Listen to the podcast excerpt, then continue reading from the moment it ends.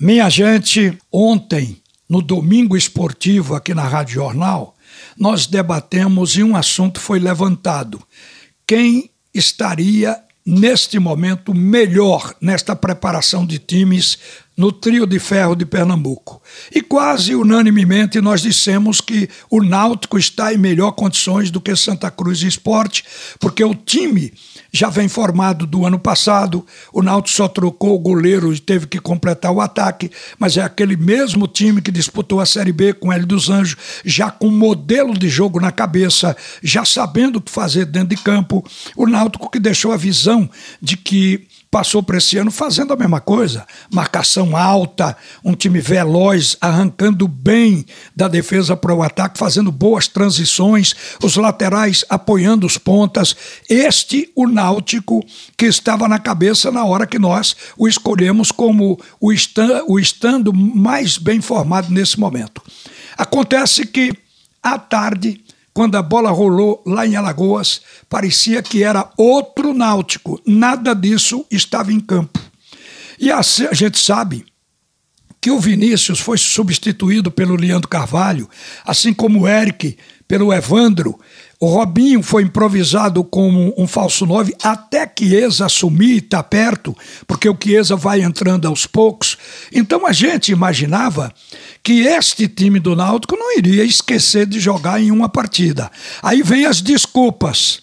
O Juninho, Car... o Juninho Carpina atribuiu a falta de foco, time frio no início do jogo. O técnico interino, o Marcelo Rocha, que estava no lugar do Felipe Conceição na área técnica, disse praticamente a mesma coisa: que o Náutico estava apático, sonolento, sempre atribuindo a isso. E será que essa apatia ela precisa ser lembrada? Jogador profissional sabe, e ele só faz aquilo, que quando ele sobe as escadas e pisa e sente que o terreno é fofo, ele tem que saber que é o gramado. Já tem de estar de olho no adversário. E desde o primeiro minuto de jogo, olho no adversário.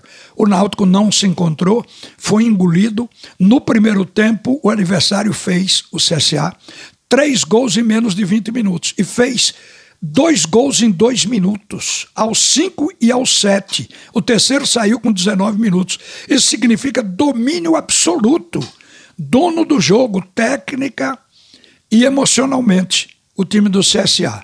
O time do Náutico no segundo tempo tentou uma reação, mas o placar já estava feito. O time do CSA soube proteger o marcador, jogando o suficiente para matar o Náutico. O Náutico conseguiu um gol com Carpina aos 35, mas dificilmente, jogando o que jogou, iria sequer empatar com o CSA. Então decepcionou o time do Clube Náutico Caparibe. Mas dos males o menor a gente entende isso como acidente de percurso e que pode ser resolvido, que pode ser melhorado. O próximo jogo do Náutico é o início de um período onde se pode ganhar muito dinheiro. Depende até onde o Náutico vai. Vai começar a Copa do Brasil com o Tocantinópolis quarta-feira. O jogo é fora de casa, mas o empate classifica.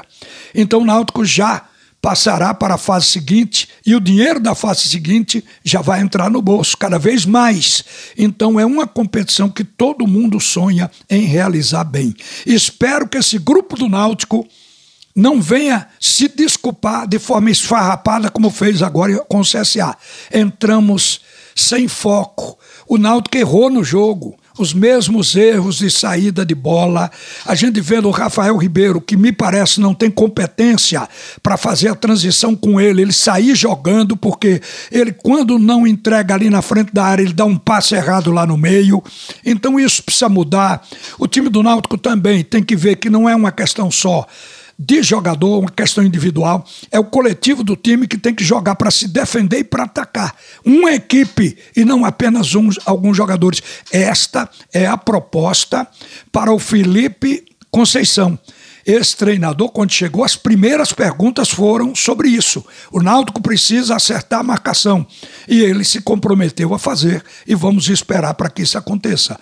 Mas o Náutico esteve abaixo. Evandro, Robinho, jogadores que não conseguiram reeditar.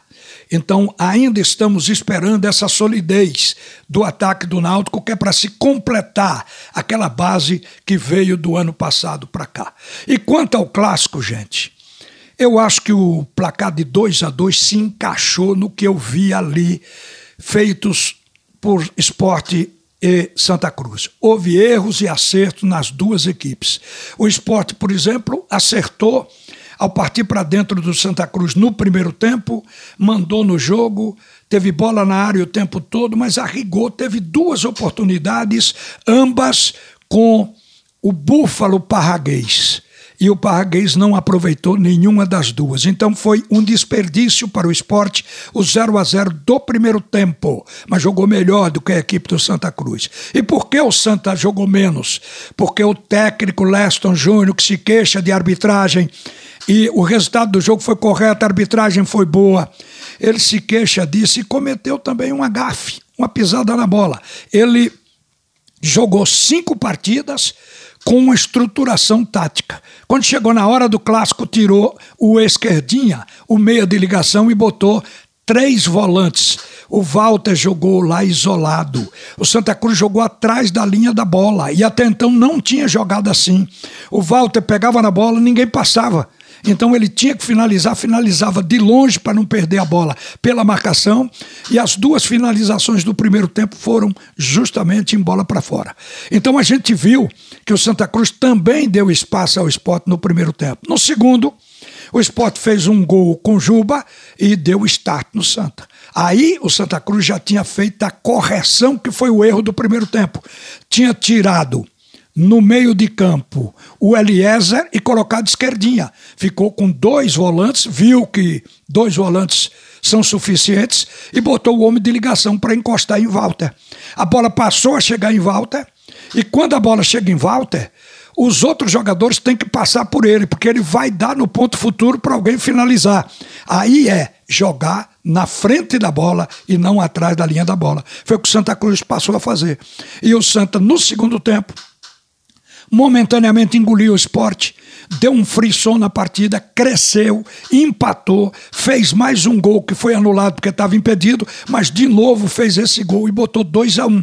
Chegou a virar o jogo. No fim, o Rodrigão que eu creio que deveria ser o titular da camisa 9 no esporte, fez o gol de empate. Mas o jogo ficou bem. Eu acho que houve erros e acertos de Santa Cruz e de esporte.